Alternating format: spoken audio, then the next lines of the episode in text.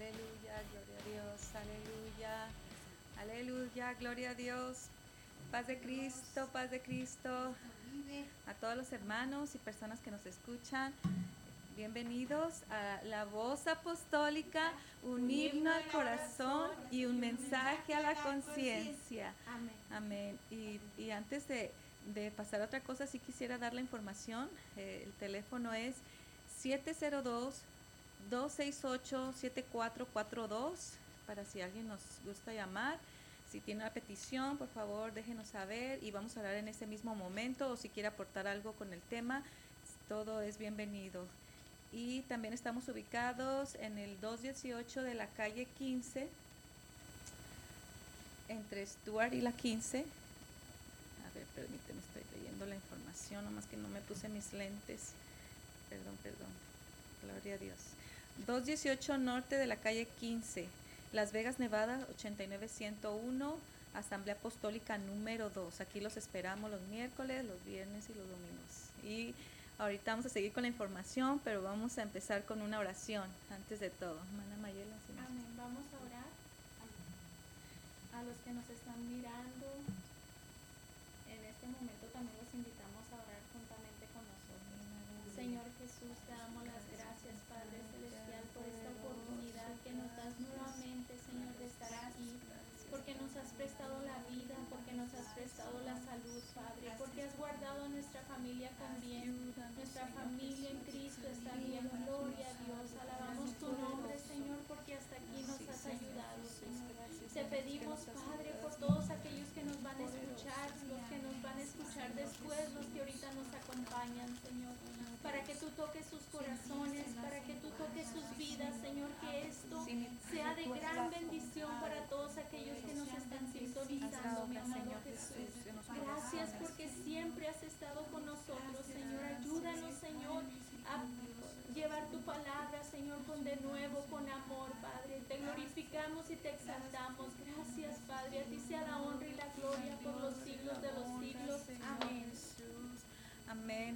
Amén, amén. Gloria a Dios. Amén. Y estamos aquí otra vez, ¿verdad? Este, con cada una de mis hermanas. Mi nombre es Luz Mercedes. Mi hermana es, perdón, mi nombre es Mayela Beltrán. Amén. Mi nombre es Marta Mojarro para servir a Dios y a ustedes. Amén, Amén. amén, Gloria a amén. Gloria a Dios. Y aquí estamos reunidas este, con el propósito de traer ese, ese mensaje al- a la conciencia. Y tenemos un canto, ¿verdad? Como hace el honor, un himno al corazón y un mensaje a la conciencia. Y para gloria de Dios, vamos a alabarlos. Este, levanten su voz ahí donde están y tengan la libertad de alabarlo en el nombre de Jesús. Santo, Amén, digno. Amén. Para gloria de Dios. A ti clamé y me sanaste, por eso te glorificaré. Eres santo, recibe adoración. Busqué a Jehová y él me oyó. Bendito sea el nombre de Dios. Él es digno de mi adoración. Jehová es mi fortaleza Hello.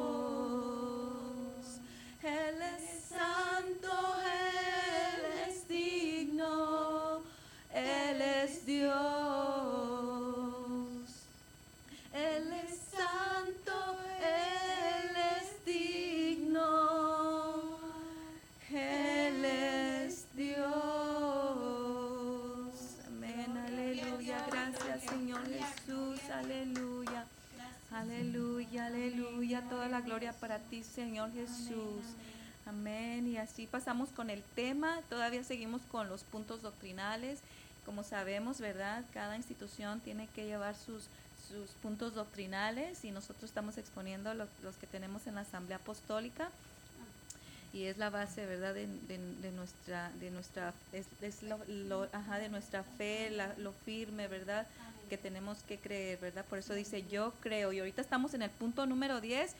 Nosotros creemos que va a haber un juicio final. Entonces el punto número 10 es el juicio final.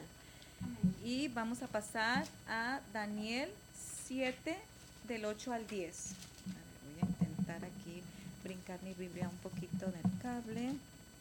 Ya tengo mi separador. Daniel 7 del 8 al 10 dice así, ¿verdad? Estamos en el tema el juicio final. Mientras yo contemplaba los cuernos, he aquí que otro cuerno pequeño salía de entre ellos, y delante de él fueron arrancados tres cuernos de los primeros, y he aquí que este cuerno tenía ojos como de hombre y una boca que hablaba grandes cosas. ¿Verdad? Estamos en hasta el 10. Estuve mirando, dice Daniel, hasta que fueron puestos tronos y se sentó un anciano de días, cuyo vestido era blanco como la nieve y el pelo de su cabeza como lana limpia. Su trono llama de fuego y las ruedas del mismo fuego ardiente. Un río de fuego procedía y salía de delante de él. Millares de millares le servían y millones de millones asistían delante de él. El juez se sentó y los libros fueron abiertos, ¿verdad? Entonces aquí está hablando Daniel de una visión que es una profecía que va a pasar, ¿verdad? En los, en los próximos días, en los próximos tiempos, y es el juicio. Miren, aquí se habla de un trono y estaba uno sentado con sus vestiduras blancas como la nieve y millares y millares le servían y millones le asistían delante de él. El juez se sentó y los libros fueron abiertos. El que le entienda, ¿verdad? Porque eh, cuando leemos empezamos a conocer que hay libros donde se escriben las obras de las personas, sea bueno, sea malo, o hasta las palabras, ¿verdad? Aunque sean ociosas, dice que todo vamos a dar cuenta, ¿verdad? Pero aquí está una buena nueva, que en este juicio final Dios puso unas instrucciones, puso la iglesia, enseñó a los apóstoles, nos fueron instruyendo en el arrepentimiento, en el bautismo, en la santidad. Y si uno cumple con todos esos preceptos, nos vamos a librar de este juicio final, ¿verdad? Esas son las buenas nuevas, por eso es el Evangelio, nue- buenas nuevas de salvación. ¿Quién no quiere este, eh, ahorrarse, eh, verdad, si se pudiera decir así, el estar enfrente de Dios y, de, y Él nos diga todo lo que hicimos, sea bueno, sea malo, y Él sea el que nos juzgue? Hay una manera de no estar en ese juicio final, sino juzgando juntamente con Cristo, ¿verdad? En Primera de Corintios 6, 2. Creo que es la computadora el volumen, ¿verdad? Este, en Primera de Corintios 6, ya lo tengo aquí separado. Primera de Corintios 6, 2, 3. Entonces, ¿qué léalo, hermana? Léalo, por favor. Sino que el hermano con el hermano pleitea en juicio y esto ante los incrédulos. Así que, por cierto, oh, perdón, 6.2 Primera de Corintios 6, 2 y 3. o. ¿O no sabéis que los santos han de juzgar al mundo y si el mundo ha de ser juzgado, por vosotros sois indignos de juzgar cosas muy pequeñas? ¿O no sabéis que hemos de juzgar a los ángeles? ¿Cuánto más las cosas de esta vida? Así pues tenéis juicio sobre cosas de esta vida, ponéis para juzgar a los que son de menor estima en la iglesia. Para avergonzaros lo digo, pues que no hay entre vosotros sabio ni aun uno que pueda juzgar entre sus hermanos, sino Hasta ahí, hermana. Hasta ahí. Este, nomás queríamos, quería eh, del 2 y 3, amén. donde dice que o no sabéis que los santos han de juzgar al mundo. Por eso yo hablaba ahorita que eh, si uno cumple los preceptos de Dios, ¿verdad? Con Sí. todo su corazón, nosotros vamos a ser librados de este juicio final, sino que vamos a juzgar juntamente con Él, ¿verdad? Y también usted acababa de leer que, que o no sabéis que hemos de juzgar a los ángeles, cuanto más las cosas de esta vida. Fíjense que ese es un tema muy controversial porque dice, es que Dios no nos puso a juzgar. Dios no nos puso por jueces porque Dios es el juez, ¿verdad? Pero miren lo que dice aquí, desde el 1. ¿Osa alguno de vosotros cuando tiene algo contra otro ir a juicio delante de los injustos y no delante de los santos? O sea, ¿quiénes son los santos? Los apartados para Dios, los que están obedeciendo su palabra, los que se bautizan, los que se, bueno, primero arrepentimiento. Entonces dice, ¿o no sabéis que los santos han de juzgar al mundo? Y si el mundo ha de ser juzgado por vosotros, sois indignos de juzgar cosas muy pequeñas. O sea, si Dios nos va a permitir juzgar al mundo, entonces Dios también nos permite eh, tener la conciencia de, juzgar las cosas pequeñas. Miren, dice aquí.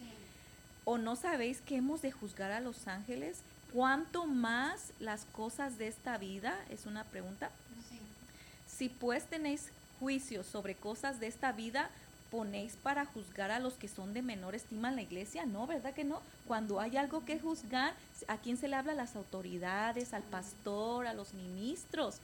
Entonces, a veces este, eh, nos, ex- nos vamos a un extremo, ¿no? Decir, no, nadie es juez, yo fallo y voy a ir a la iglesia, pero nadie me puede corregir.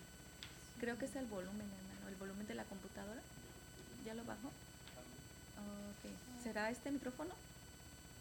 Puede ser que está en este micrófono porque oímos otra voz como que rebota el sonido, ¿verdad? Creo, ¿Ya se mejoró? Si lo apaga este Parece micrófono, que sí. Ya ¿No? ¿ya no? De hecho, hermana, eh, la palabra dice, no juzguéis para que no seas juzgado. Amén. Ujú. Entonces, este, eh, por eso, como dice la hermana, es cierto que tiene uno que, eh, los, ¿verdad? los que están eh, especialmente eh, instruidos por Dios, Amén. pueden hacer este justicia a nosotros, a nosotros mismos, ni al hermano, no, solamente Dios, porque Él es el único santo que nos, que nos va a Amén. juzgar. Amén. En cuanto a saber a dónde van, ¿verdad? En cuanto a decir al infierno, Sí. al cielo, ahí sí no nos toca juzgar. No, No. Pero Ni en- condenar a nadie. No, solamente exacto. En eso es lo que no debemos de juzgar, en condenar. Amén. Porque mire, para avergonzaros lo digo, pues que no hay entre vosotros sabio ni aún uno que pueda juzgar entre sus hermanos, sino que el hermano con el hermano pleitea en juicio y esto ante los incrédulos. Así que, por cierto, es ya una falta en vosotros que tengáis pleitos entre vosotros mismos. ¿Por qué no sufrís más bien el agravio? ¿Por qué no sufrís más bien el haber sido defraudados? Pero vosotros cometéis el agravio y defraudáis, y esto a los hermanos. ¿No sabéis que los injustos no heredarán el reino de Dios? O sea, no es cualquier cosa, o sea, no hay que tener simpleza ni tampoco hay que tener, am, como dice, este, fácil para juzgar, o sea, no. Hay cosas que se tienen que juzgar, se- por eso dice, si tu hermano, tienes algo con tu hermano, ve, arréglate con él. O Sí. sea, sí hay un juicio, ¿verdad? Sí, tenemos, sí podemos hacer eso, pero no juzgar ligeramente, ¿verdad? Es decir, eh, se va al infierno, es un, o sea, o- extremismos o... Cierto. como que oh hizo esto Sí, no pues ya como... no va a tener salvación se va a ir al infierno o sea ya estamos condenando y juzgando Sí. y eso solamente Dios y, y la palabra dice no hay ni a un justo uno que no peque Amén. entonces es. aún aún siendo justos muchas veces pecamos eh, de una manera que a veces no nos damos cuenta y, y veces pues sí nos damos cuenta verdad pero Sí. si le pedimos perdón al Señor él es muy justo y misericordioso para perdonarnos por eso dice que no hay ni a un justo uno que no peque. Y dice también, airaos, pero no pequéis. Entonces, Amén, así es. Tenemos que tener mucho cuidado, o sea, Amén. digo yo en juzgar en que sí debe de haber juicio, Sí. porque no podemos permitir que alguien esté en la iglesia haciendo desorden o cosas así así y dejarlo, ah, no me juzguen. O sea, en ese aspecto es lo que yo digo, no Sí, me vayan a No. malinterpretar y decir, ah, podemos Sí, juzgar, no, no, no. de que hay juicio, ¿verdad? Mire lo que dice aquí adelantito. ¿No sabéis que los injustos no heredarán? Estoy en el 9, Ujú. Primera de Corintios 6, 9. ¿No sabéis que los injustos no heredarán el reino de Dios? No erréis, ni los fornicarios, ni los idólatras, ni los adúlteros, ni los afeminados, ni los que se echan con varones, ni los ladrones, ni los ávaros, ni los borrachos, ni los maldicientes, ni los estafadores heredarán el reino de Dios. ¿Por qué hablo esta palabra? Porque en un juicio final, Todo eso se va a mire, dice, no heredarán el reino, ¿verdad? Ni estafadores heredarán el reino de Dios. Y es la palabra la que lo dice, Sí, nosotros, no, no es mi palabra, exacto, no es mi palabra. Y dice en el 12, todas las cosas me son lícitas, mas no todas me convienen. Todas las cosas me son lícitas, mas yo no me dejaré dominar de ninguna. Por- o sea, hablando de, de, de que los que no van a participar, de los que ya no van a ser juzgados en ese juicio final, son los que son santos, apartados para Dios, ¿verdad? Que no estamos diciendo que juzguen con ligereza, no. No. Pero que sí tenemos que mirar lo que está mal Sí. y decirlo, ¿verdad? Sí, y, y-. Y aún, y aún a los que están en la iglesia, hermanas, los Amén. que están en la iglesia que no Así estén es. haciendo las cosas bien, vamos a dar cuentas al Señor de todo lo que hagamos. Dice que toda palabra ociosa que salga en nuestra boca, vamos a dar cuenta, inclu- incluso si, si lo que ya mencionaban ustedes, si juzgamos, si condenamos, porque nosotros no somos nadie para sentirnos más que nadie ni mejor que nadie, al contrario. Siempre hay que ser humildes y reconocer de dónde nos sacó el Señor. Amén. de dónde estábamos y cómo Él puso sus manos tan misericordiosas para sacarnos de ese Sacarnos lugar donde nos encontramos. Amén. ¿Verdad? Hay un texto que dice, hermana, que aún de los que llamándose hermanos entre vosotros, ¿verdad? Sí. Dicen, ni aún con ellos se junten. O sea, ni comas ni con Ni ellos. Con ellos ni te juntes A los ellos. maldicientes, a los adúlteros, a los dice, ávaros también. sí, dice que también que los afeminados. Y muchas Sí. personas dicen, no, pero es que ellos también, Dios no los puede hacer a un lado, también a ellos los ama. Sí, sabemos que los ama. Ama Sí, los a, a, este, al, digo, Dios odia el pecado, pero ama al pecador. Amén, Entonces nosotros no los juzgamos. Simplemente la palabra aquí lo dice, que ni los afeminados. Así es que ni nosotros los estamos mandando al infierno, ni los estamos condenando. Al contrario, tenemos que hablarles con amor, exhortarlos, ¿verdad? Para que se vuelvan al Señor. Amén, Sí, así sí, es. Amén. Porque Dios ama, como dice usted, Dios ama al pecador, pero no ama el pecado. Entonces era como en el, en el tiempo que nosotros vivíamos sin Dios y sin esperanza. Dios nos amaba, pero aborrecía lo que nosotros Amén. estábamos haciendo. Ya nos referimos a la idolatría que va también con el- los Sí. afeminados. Con los afeminados. que va contra la ley de Dios, pero Dios ama a esas personas porque Sí. Dios derramó su sangre Por no todos. por el perfecto, sino por los pecadores, Por los para que alcanzáramos vida eterna al modo de que nosotros nos arrepintiéramos, reconociéramos nuestro pecado. Amén. Y va a haber un día de, juicio para los que no se santificaron para Dios. Y miren lo que dice en Romanos 2.16. En el día en que Dios juzgará por Jesucristo los secretos de los hombres conforme a mi evangelio. Ese juicio va a ser, va a ser ah, pesado conforme al evangelio, conforme a la palabra de Dios, no conforme a lo que yo pienso ni lo que yo digo, Sí, sino el, va a ser juzgado el que creyó, va a ser ju- juzgado conforme a lo que Dios este, dejó, y el que no creyó también va a ser juzgado con lo que Dios dice, Sí, ¿verdad? así O sea que va a haber ese un día de ese juicio. Y dice aquí en, el, en, las, en las hojitas que traigo aquí, creemos que hay un juicio preparado en el cual participarán todos los hombres que hayan muerto sin Cristo. ¿Ya ven? Sin. Cristo es el que cuando uno vive en pecado, Sí, ¿verdad? Cuando uno vive en desobediencia, que no hace lo que Dios dice, como amarás a Dios con, con todo tu corazón, con toda tu mente y todas tus fuerzas, honra a tu padre, a tu madre, ¿verdad? Y todo tiene que ser de corazón. Sí, amén. Y pero primero reconocer que Jesús es el Dios, ¿verdad? Todopoderoso. Dice, y los que estén sobre la tierra en el tiempo de su verificación, o sea, los que estén vivos, este juicio se efectuará al final del milenio y también se conoce con el nombre del juicio del trono blanco. Sí. ¿Recuerdan que leíamos que Sí, había un anciano sentado en su trono? Sí. Yo no sabía que era después del milenio, fíjense, lo estuve leyendo apenas y dije, ah, va a ser después de los mil años. ¿Se acuerdan que el último punto era del milenio y el recogimiento de la iglesia? La iglesia no será juzgada, ¿ven? Todo el que pertenezca a la iglesia, que vive en obediencia, que está apartado para Dios, no será juzgada en este día, sino que ella misma intervendrá en el juicio que se haga a todos los hombres de acuerdo con lo que está escrito en los libros que Dios tiene preparados, porque Dios tiene los libros, como hablábamos, ¿verdad? Amén. Al terminarse este juicio, los cielos y la tierra que hoy existen serán renovados por fuego. Pero lo que más nos interesa es eh, decirles es que ahorita en el tiempo de la gracia podemos ser rescatados de este de este día del juicio, ¿verdad? ¿Qué Todavía dice en la Romanos 14? Romanos 14, dice así para gloria de Dios, 14 del 1 al, al 12 dice, pero este dice, sométase toda persona a las autoridades superiores, porque las que hay pues Dios las estableció. A ver, ah no, perdón, 14, ¿verdad? Dice, recibir al débil en la fe, pero no para contender sobre opiniones porque uno cree que se ha de comer de todo, otro que es débil come legumbres. El que come no menosprecia al que, al que no come, y el que no come no juzgue al que come, porque Dios le ha recibido.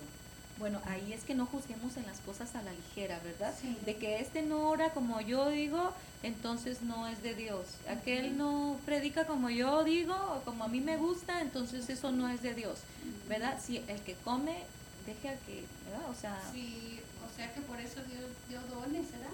A uno y a otro, o sea, el, el cuerpo de Cristo está unido, pero cada uno tiene su función.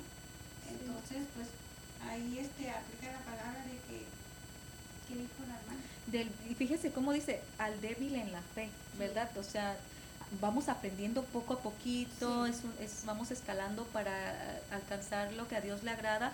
Hace ratito hablábamos que, que sí, que Dios nos permite juzgar cosas de la tierra como como para eso están puestas las, las instituciones, las autoridades, si hace alguien un agravio o si alguien comete algo en contra de, de alguien y hay autoridades y ellos se hacen cargo, o sea, Sí. sí está permitido, ¿verdad? Que se juzguen esas personas y aún en la iglesia, que las autoridades de la iglesia juzguen cuando hay algo, pues algún pleito, alguna, al- Alguna situación. alguna situación difícil. Pues sí, de hecho dice la palabra también que el gobierno fue puesto por Dios. Sí, como lo mencionó ahorita la hermana, que las leyes fueron establecidas por Por Dios Dios. ajá. y que las respetemos. Sí. Y el que teme es el que, el que va a temer es el que las quebra. El que no las quebra no va a temer nada, no tiene por qué. Pero aquí ahora sí nos está diciendo que no juzguemos con ligereza como a simple cosas. O sea, esto no es de Dios, este hermano no es de Dios, este sí. Porque el que es nacido de Dios dice que es como el viento. Nadie sabe para dónde va ni nadie sabe para dónde viene. Nosotros juzgamos lo que Lo se que mira. Y si nos agrada y decimos está bien, pero si no nos agrada, o sea, ahí sí es juzgar a la ligera, ¿verdad? Sí. Entonces dice, ¿tú quién eres que juzgas al criado ajeno? Fíjense, como dice, el, el Señor de señores es el que, el que es el dueño de él. Entonces no lo juzgues. Si tú miras que hace cosas que a ti no te agradan, si lo se hace para Dios y está dentro de, de lo, de lo que establece Dios, ajá. De no te preocupes, ¿verdad? Este, dice que Dios lo acepta.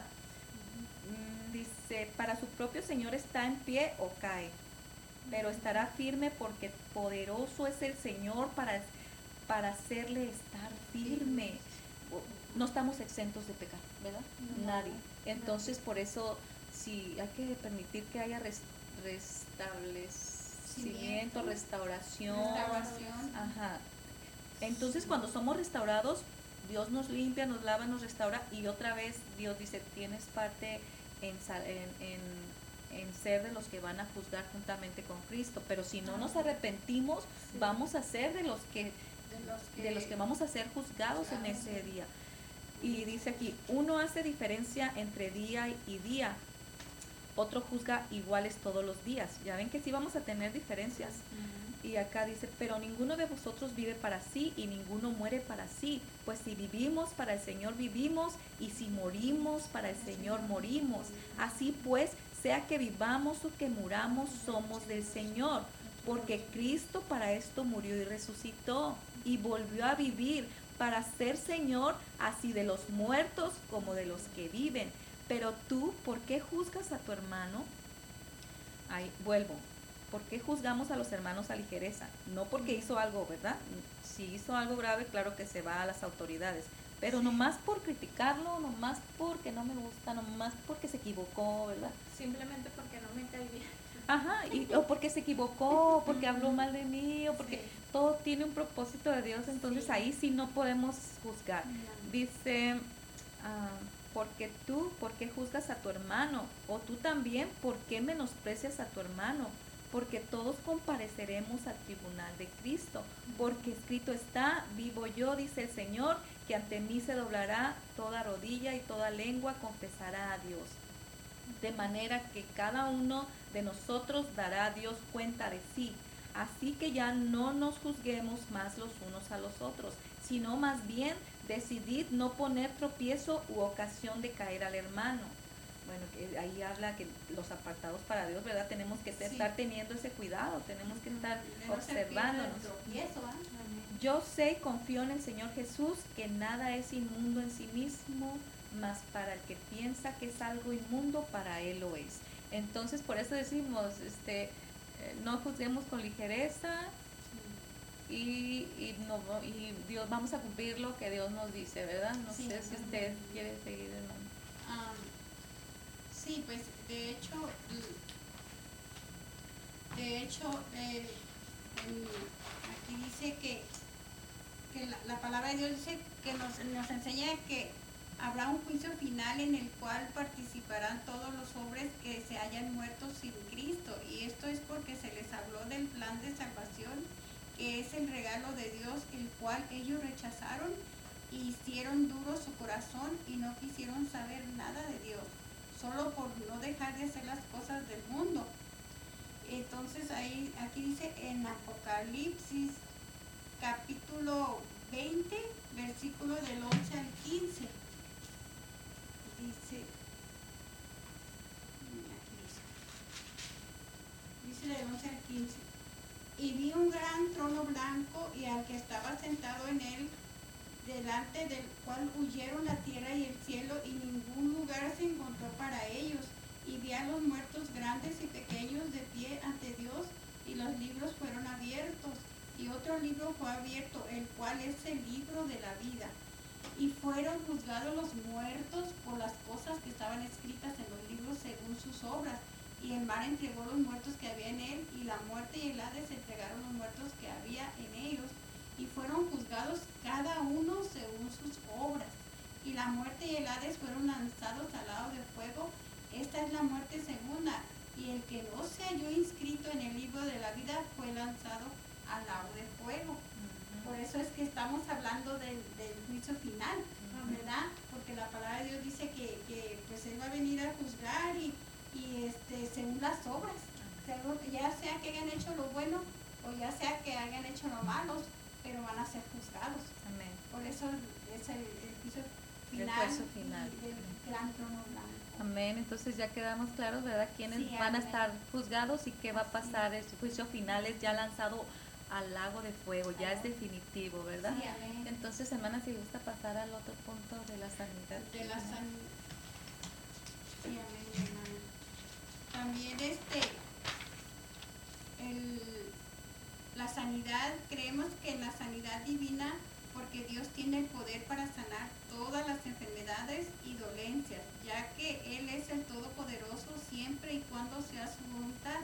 Por eso dice la palabra de Dios en Isaías capítulo 53, versículo 4, dice, ciertamente Él, Él llevó nuestras enfermedades y sufrió nuestros dolores y nosotros le tuvimos por azotado, por herido de Dios y abatido. Mas él herido fue por nuestras rebeliones y molido por nuestros pecados. El castigo de nuestra paz fue sobre él y por sus llagas fuimos nosotros curados.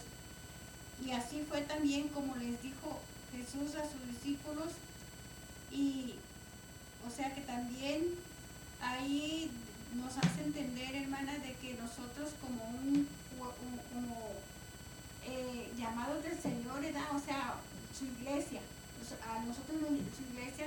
También nos dio, nos dio este la, la autoridad, la autoridad para, para, para sanar y, para orar por las personas y que ellos sanen, porque dicen que los que creen en mi nombre, dice, ora- los que creen en el nombre, dice, echarán fuera demonios y, y este y sanarán pondrán sus manos y sanarán. Entonces nosotros como iglesia del Señor tenemos la autoridad de que de orar. Entonces por eso es que creemos en la sanidad porque de hecho aquí la palabra de Dios dice que el que se ah, ah, y aparte de eso eh, la sanidad va acompañada de la fe porque palabra de Dios dice que el que se acerca crea que le hay. Amén. crear que le hay. Y este y también dice que am, cuando es dice por eso sobre todo cuando cuando es invocado el poderoso nombre de nuestro Señor Jesucristo es cuando hay sanidad y dice y sí y dice que eh, los enfermos sanarían y también tendrían que ser ungidos con aceite en el nombre de Jesucristo por un ministro ordenados para que el Señor cumpla sus promesas. Como dice también en la, en la palabra de en Marcos 10, no, perdón, mm, 16, 17. Marcos.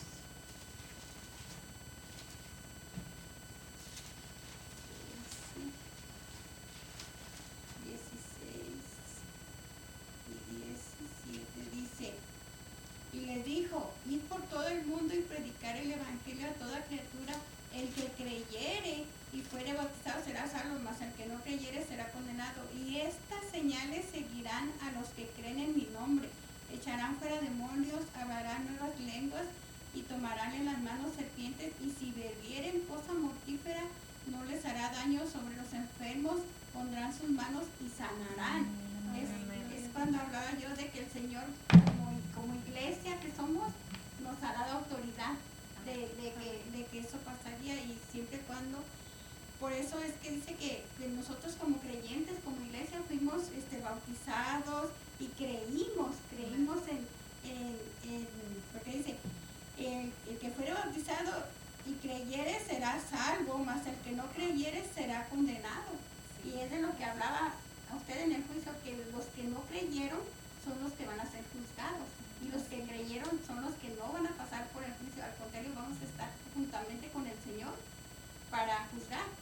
Porque somos la iglesia. Y mire qué privilegio que Dios nos da muchas promesas, nos Amén. da mucha, nos da autoridad Amén. también. Eh, Por eso Dios nos mandó predicar el evangelio a toda criatura, porque ahorita estamos en el tiempo de la gracia y, y el que se arrepienta y venga a Cristo y le reconozca como su suficiente Salvador único, Sí, es que va a, a vivir esa vida plena, ¿verdad? En Cristo. sí, amén. Y como, y también este, quiero decir en Lucas 8, 43, 43 al 48. Hermana, aquí está el tiempo, hermana. Aquí se lo voy a dejar, hermana. Aquí es donde se le va a acabar. Ah, sí, sí. Ahorita. Am, capítulo 8, 43 y 40, de 43 a 48. Aquí este, en la palabra de Dios este, confirma la sanidad en, en cuanto dice que, pero una mujer que padecía de flujo de sangre desde hacía 12 años y que había gastado en médicos todo cuanto tenía y por ninguno podía ser curada, se le acercó por detrás y tocó entonces a Jesús, mm, perdón, dice, se le acercó por detrás y tocó el borde de su manto y al instante detuvo el flujo de su sangre. Entonces Jesús dijo, ¿quién es el que me ha tocado? Y negando todos, y negando todos dijo, Pedro, y los que con él estaban, maestro, la multitud te aprieta y oprime y dices, ¿quién es el que me ha tocado? Pero Jesús dijo, alguien me ha tocado porque yo he conocido que ha salido poder de mí. Entonces cuando la mujer vio que no había quedado oculta, vino temblando y postrándose a sus pies, le declaró delante de todo el pueblo por qué causa le había tocado y, com- y cómo al instante había sido sanada. Y él le dijo, hija, tu fe te ha salvado, ve en paz. Salvado. Ah, entonces nada, no fue que nada más la sanó, sino que la salvó, dice, o sea, este, aquí podemos ver el poder del Señor en la sanidad y el poder y la fe. Porque la mujer, la la, mujer este, lo hizo con fe. Y nada más tocando el borde de su manto, al instante ya recibió el milagro. Entonces, esa es la sanidad divina en la que nosotros creemos Sí, que, que, que tiene poder este, para sanar todas nuestras dolencias físicas y así, y si, y si es su voluntad. Entonces, la ahí es donde está la sanidad divina. Amén. Y la fe muy importante, ¿verdad, hermanos? Amén. Como el que creyere y fuere bautizado Fíjese será habla de la salvo. fe Amén. en la sanidad, o sea que por eso yo decía, va acompañada la fe Amén. de la sanidad. Así es, porque pues sin fe no, no vamos a obtener una respuesta a nuestra oración. Amén. Y como iba a decir usted, sin fe es imposible, Es imposible agradar agradar a. Dios. Por eso dice que el que crea, el que se acerca, crea que le hay. O sea, orar y, y orar y creer de que el milagro va a suceder Sí, para la amén. sanidad. Amén, amén. Es la certeza de lo que se espera, la convicción de lo que no se ve. Cuando uno va a orar por un enfermo, no estás viendo la sanidad en el momento, pero creemos que por medio de la oración algo va a pasar porque no somos nosotros los que estamos No, sanando, sino es nuestro Señor Jesucristo. Amén, gloria a Dios. Y pues sí, gracias hermana por ese punto que nosotros creemos, Amén. ¿verdad? Y Amén. habíamos visto muchos milagros y sanidades. Amén. Y, y vamos a Gloria pasar al punto, amén, gloria a Dios, al punto número 12 que es la santidad, ¿verdad? Amén. Creemos que todos los miembros del cuerpo de Cristo deben ser santos, es decir, apartados de todo pecado y consagrados al servicio de Dios. Por esta razón deben abstenerse de toda clase de prácticas, diversiones e inmundicias de carne y de espíritu. Levítico 19.2 dice, dice así, dice, habla a toda la congregación de los hijos de Israel y diles, santos seréis porque santo soy yo, Jehová vuestro Dios, lo dijo Dios. Entonces aquí habla que nos tenemos que abstener de muchas cosas, ¿verdad? Entonces, hay una pregunta aquí. ¿Qué hay que hacer para vivir una vida en santidad? Dios nos deja instrucciones, lo podemos vivir, lo podemos leer en Primera de Corintios, en Efesios, en Timoteo, en Hebreos, en, en- está llena de instrucción la palabra de Dios.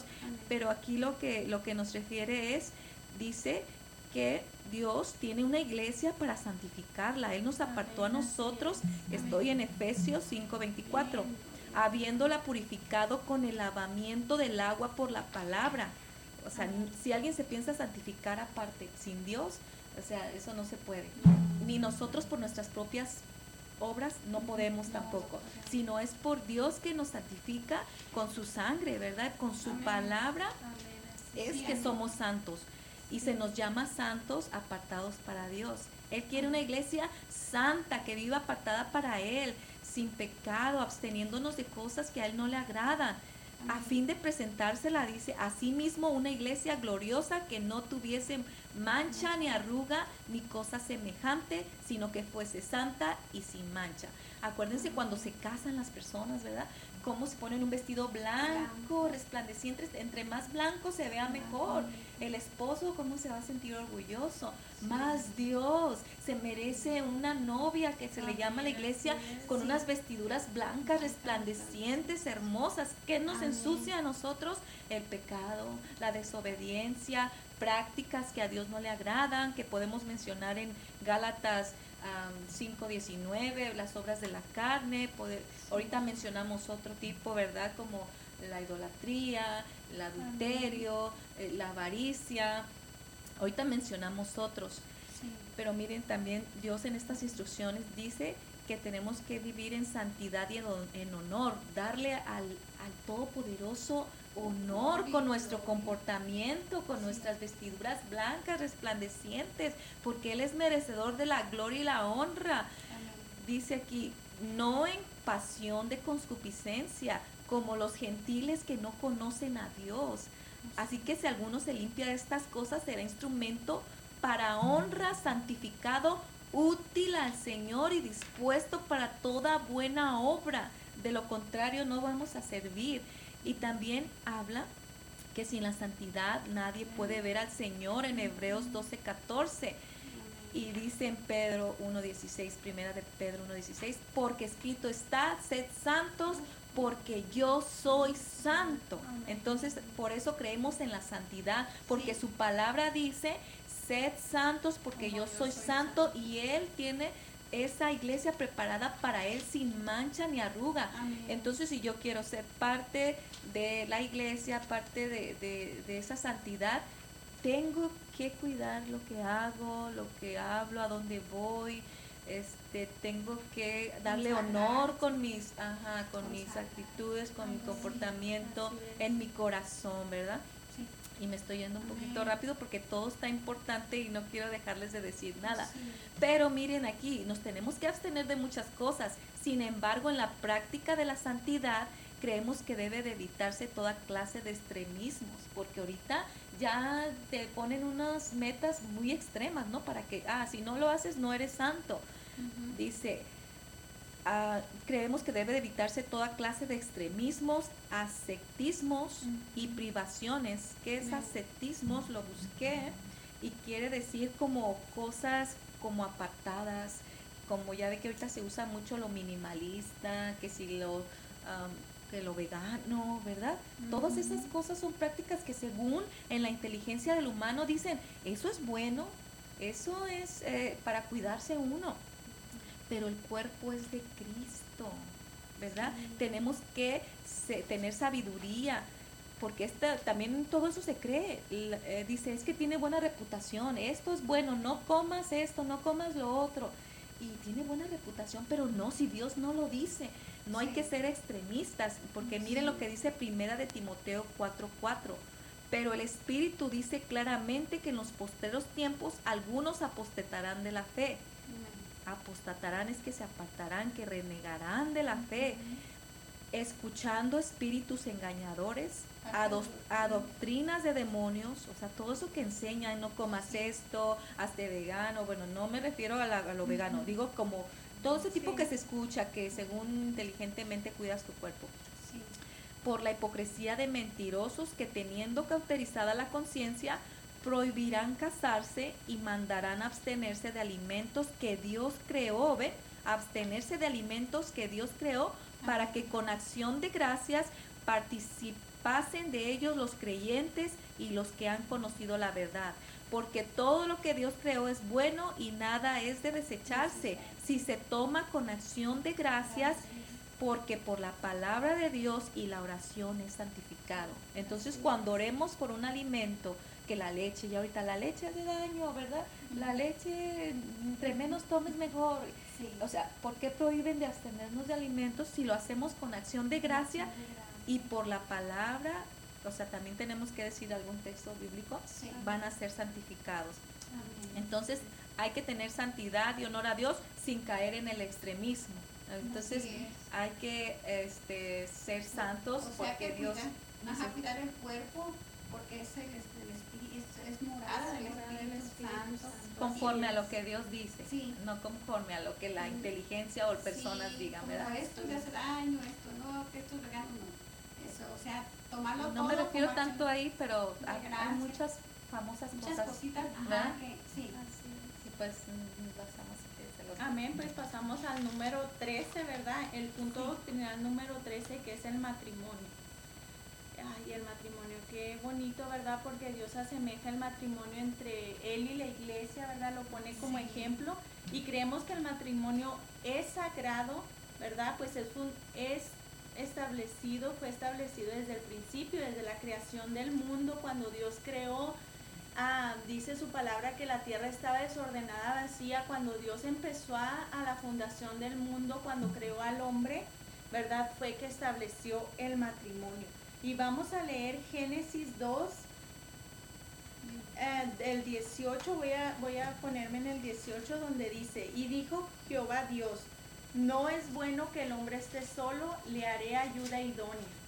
De ahí nos vamos a brincar al 21. Dice, entonces Jehová Dios hizo caer sueño profundo sobre Adán, y mientras éste dormía tomó una de sus costillas y cerró la carne en su lugar. Y de las costillas que Jehová Dios tomó del hombre, hizo una mujer y la trajo al hombre. Y dijo entonces Adán, esto es ahora hueso de mi hueso y carne de mi carne. Esta será llamada varona porque del varón fue tomada. Por tanto dejará el hombre a su padre y a su madre y se unirá a su mujer y serán una sola carne. Es por eso que yo mencionaba que es un mandamiento muy importante, ¿verdad? Para la, para la iglesia, para los creyentes que estamos en la iglesia, es algo muy importante porque Dios lo estableció desde un principio. Cuando ya Jesús estaba aquí en la tierra, estaban sus, sus doce apóstoles, los escribas, los fariseos y todas las personas que lo seguían, los escribas querían saber qué opinaba Jesús de lo que ya se había establecido acerca del matrimonio. Entonces podemos ver en Mateo, vamos a leer rapidito Mateo, Mateo 19.3, ¿verdad? Preguntándole, entonces vinieron a él los fariseos tentándole y diciéndole, ¿es lícito al hombre repudiar a su mujer por cualquier cosa? Repudiar es llegar a, pues a la carta de divorcio, ¿verdad? Es como lo escribe. Lo escribe en la palabra de Dios. Es ilícito por cualquier cosa, o sea, por cualquier motivo. Sabemos que Dios nos habla acerca del divorcio, pero en otras circunstancias. Pero en este momento estamos tomando el matrimonio, ¿verdad? Entonces ellos le preguntaran que si era ilícito. Y él les respondió, les dijo, ¿no habéis leído que el que lo hizo al principio en la fundación se refiere en la fundación del mundo? Varón y hembra los hizo. Y dijo, por eso el hombre dejará padre y madre y se unirá a su mujer y los dos serán una sola carne. Así que no son ya más dos, sino uno. Una sola carne. Por tanto, lo que Dios juntó, que no lo separe el hombre. Aquí Jesús nos habla de que cuando ya el fundamento del matrimonio está en una pareja, ¿verdad? Ya ante los ojos de Dios venimos a ser una sola carne. Ante nuestros ojos pues, miramos al hombre, miramos a la mujer, pero ante los ojos de Dios, hablando en el ámbito espiritual, para Él somos una sola carne. Entonces es importante que nosotros tomemos en cuenta eso.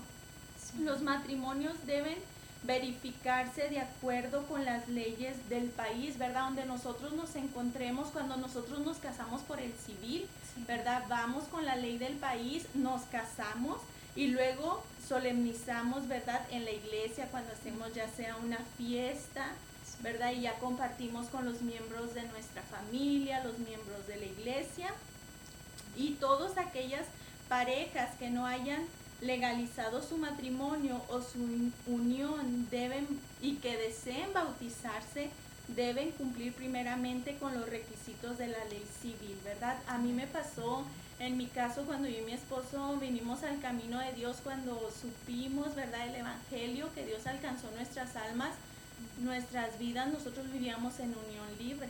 Entonces empezamos a tener estudios bíblicos y nos dimos cuenta de que el matrimonio, estar casados como Dios manda, era fundamental para poder tener nuestro bautismo. Entonces, a los amigos que nos están escuchando, a todos aquellos que están aprendiendo juntamente con nosotros, es importante que estemos casados, ¿verdad? En un santo matrimonio. Y aquí también en Hebreos. Amén, es parte de la santidad. Amén, es parte de la santidad. En Hebreos, ¿verdad? 13 13.4 dice, honroso sean todo el matrimonio y el hecho sin mancilla. Eso también pudiera ser cuando uno vive en unión libre. Estamos faltando al matrimonio. Pero a los fornicarios y a los adúlteros los juzgará Dios, ¿verdad? No toca a nosotros a juzgar aquellos matrimonios que han tenido esas dificultades, esos le toca a Dios, ¿verdad? Sí, amén. Amén. Entonces creemos que el matrimonio es una unión que se debe que debe perdurar mientras viven los dos cónyuges. Es algo que también hemos aprendido. Cuando nos casamos, ¿verdad? Que decimos que hasta la muerte nos separe. Entonces, aquí en, en Romanos 7, Romanos 7, 1, aquí lo traigo. Romanos 7, 1 dice, ¿verdad? Dice que al morir uno de, de ellos dos, esto ah, lo tengo aquí escrito, al morir uno de ellos dos, el otro está libre para casarse y no peca si lo hace en el Señor. Y lo comprobamos aquí en Romanos 7 del 1 al 3, dice así. ¿Acaso ignoráis, hermanos? Pues hablo con los que conocen la ley, ¿verdad? A los que conocemos el Evangelio de Cristo, que la ley se que la ley se enseñorea del hombre entre tanto éste vive. Porque la mujer casada está sujeta por la ley al marido mientras éste vive, pero si el marido muere, ella queda libre de la ley del marido. Así que si en vida del marido se uniere a otro varón, ella será llamada adúltera, pero si su marido muere, es libre de esa ley de tal manera que si se uniese a otro marido no se no es adúltera. Amén. Y a veces nosotros pues es importante que nosotros sepamos estas cosas porque pues la como hablaban, ¿verdad? Todo va todo va tiene una base que hablaba la hermana de la santidad y, y, también tener un matrimonio grato ante los ojos de Dios es agradable ante los ojos de Dios. Hay muchos matrimonios, no me quisiera meter en esto, pero hay muchos matrimonios que tienen dificultades. No somos nadie para juzgar, ya vimos, Dios no nos puso por jueces. Solo Dios sabe la relación de ese matrimonio, ese matrimonio y Dios, y si alguna necesidad hay de alguna separación o algo, eso ya es asunto del, de los esposos, ¿verdad? Y si se quisiera tomar una opinión, yo aconsejaría que se hablase con el pastor, que él daría un buen consejo más que nada y no nosotros, porque nosotros no somos jueces. Amén. Y lo importante es que, que, nos amemos, que nos comprendamos y que estamos para ayudarnos los unos a los otros y no para juzgarnos. Amén. Amén. Y entonces, pues es verdad, en el matrimonio está impuesto por Dios, porque dice aquí en Primera de Corintios 7.1, en cuanto a, a las cosas de, este, de que me escribisteis, bueno le sería al hombre no tocar mujer, pero a causa de las comunicaciones cada uno tenga su propia mujer y cada una tenga su propio marido, porque como dijiste tú, Dios une al hombre y a la mujer y es uno solo, o sea, tenemos que, que respetar el matrimonio, ¿verdad? Y seguir con Dios. Entonces estos puntos que hemos mirado es lo que nosotros creemos y, que, y, por, y, las creemos con, firmemente porque está en la palabra de Dios.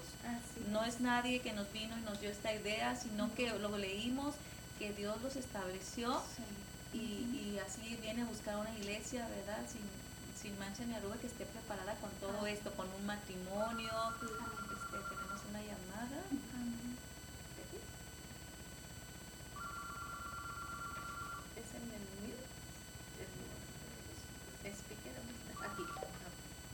Paz de Cristo.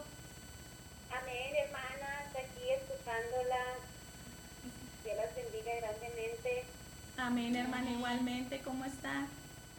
Muy bien, bendito Dios. Qué bueno, gracias. También estoy escuchando el, el programa y pues pidiendo despertar la oración por mi niña que salió positivo a COVID, ¿verdad? Pero uh, sabemos que solamente en Cristo hay victoria y, pues seguimos avanzando, caminando en el Señor y que solamente ah, podemos seguir avanzando si creemos y confiamos realmente en Él, ¿verdad? El Señor les bendiga, hermanas, el Señor las sigue usando grandemente y pues adelante, hermanas, siguiendo y llevando la palabra del Señor, que es lo único que para lo que nosotros fuimos llamados, ¿verdad? Para, para evangelizar, llevar la palabra del Señor y no solamente allí como el otro día decía un hermano, no solamente en esas cuatro paredes, sino salir a evangelizar y a, y a dar testimonio de las grandezas y de las maravillas que ha, que ha hecho nuestro Señor Jesucristo en cada una de nosotras. Hermanas, las quiero mucho, sigan adelante, Dios las bendiga, saludos a cada uno de nuestros hermanos que nos están escuchando. Y pues adelante, hermanas, con el favor de Dios, pues nos miramos Amén, las bendiga. Igualmente, hermana. Buen gusto escucharte y Dios te bendiga muchísimo. Y aquí te extrañamos, aquí tienes tu lugar. Y em, ya está anotada la oración, la petición. Ahorita vamos a orar por ella. Y pues por eso que estamos exponiendo estos puntos eh, aquí, porque esto es llevar las buenas nuevas, ¿verdad? Lo que a Dios le agrada, este, lo que Dios nos pide y todo es para su gloria y honra y son pasos de fe, ¿verdad? Amén, amén. Amén, hermana. Pues gracias, hermana, Amén. por acompañarnos en esta llamada. Amén, hermana. Dios me las bendiga a todos a todas. Amén, amén, amén.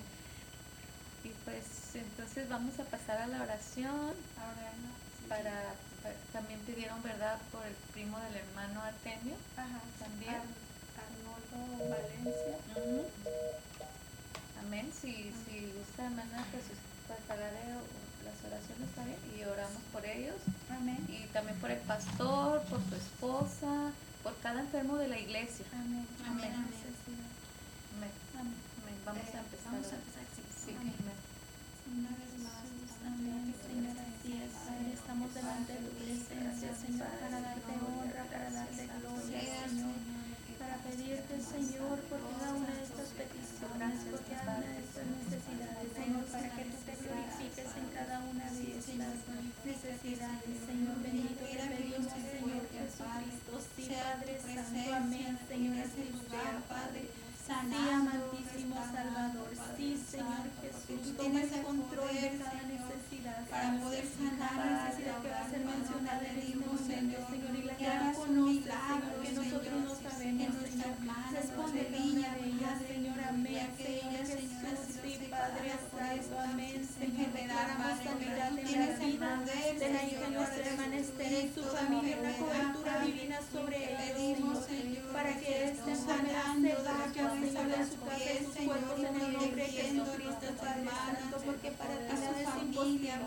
Hemos aprendido, Señor, que nos has dado la autoridad, Señor, nos has puesto en poder para reprender toda enfermedad, Señor, y declarar sanidad en los enfermos, Señor. Bendito tú eres, Padre Santo. Te pedimos por la salvación, Señor Santo, por Arnoldo Valencia, Amén, Señor.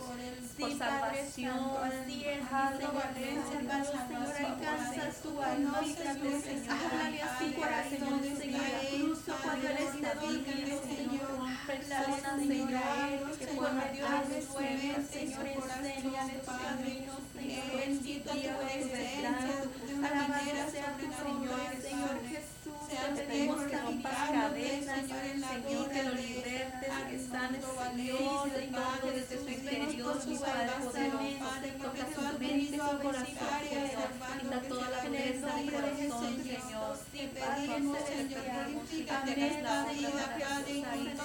necesidad, Jesús. Padre.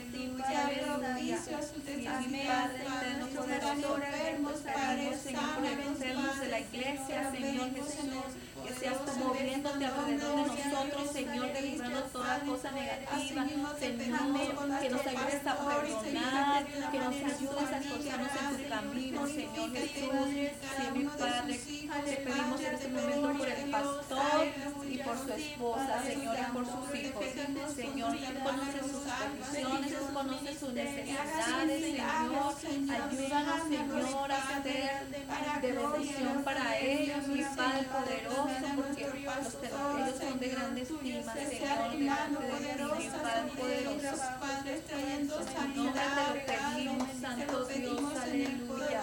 Bendice cada cosa que se va a hacer en la iglesia, Señor, los cultos, las participaciones, los líderes, Señor Jesucristo, de sabiduría, Señor Jesús, que se todo para tu gloria. Gracias, Señor Jesús. En tus manos ponemos estas peticiones, Señor Jesús. Gloria a ti, Señor. Gracias porque confiamos en ti. Sí, Señor. Aleluya. Tú eres el que todo lo puede y a ti recurrimos, Señor, porque la oración tiene poder, Señor. Y tu palabra nos ha enseñado que podemos orar por enfermos y pueden sanar. Podemos orar, Señor, por los cautivos y serán libertados, Señor Jesús. Y aún por echar fuera demonios, Señor Jesucristo. Aleluya, aleluya. Gra- Gracias, Señor. Bendice, Señor, a mi hermana Mayela, a mi hermana Marta, a sus familias, a la hermana Manuel, a sus hijos. Señor, glorifícate y que siempre te damos la gloria y la honra, Jesús. La gloria y la honra es tuya, Jesús. Aleluya, aleluya, aleluya. Gracias, Señor. Aleluya. Aleluya. Gracias, mi Padre eterno. Gracias, Señor Jesús. Siga restaurando Gracias, Padre eterno. Aleluya. Padre, en el nombre de Jesús. Amén, amén, amén. Amén, aleluya. Amén. Dios les bendiga, Dios. Gracias por estar aquí presentes. Aleluya. Dios los bendiga. Dios los guarde. Compartan el link. Aleluya, aleluya. Aleluya, Dios los bendiga a todos. Aleluya, aleluya. Gracias, Señor. Gloria a ti, Jesús. Aleluya.